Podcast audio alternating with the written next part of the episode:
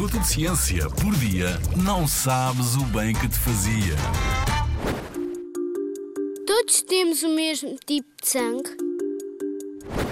A verdade é que existem diferentes tipos de sangue e o teu pode ser igual ou diferente do meu.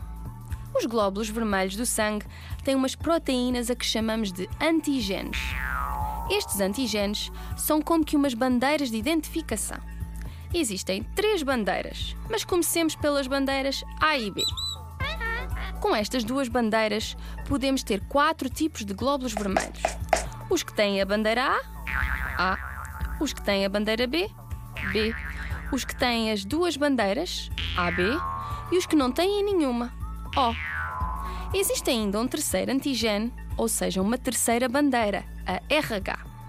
Assim, aos tipos de glóbulos vermelhos A, B, AB e O, pode acrescentar-se a bandeira RH, dizendo-se positivo quando tem esta bandeira ou negativo quando não tem a bandeira. Assim, no total existem oito tipos de sangue: A positivo ou negativo, B positivo ou negativo, AB positivo ou negativo e não podia faltar O positivo ou negativo. É muito importante saber o tipo de sangue, porque as pessoas que necessitam de transfusões só podem receber sangue que tenha as mesmas bandeiras que o seu ou que não tenha bandeiras nenhumas. Por isso, lembra-te de perguntar lá em casa qual é o teu tipo de sangue, pois pode ser importante para ti ou para ajudares outra pessoa no futuro.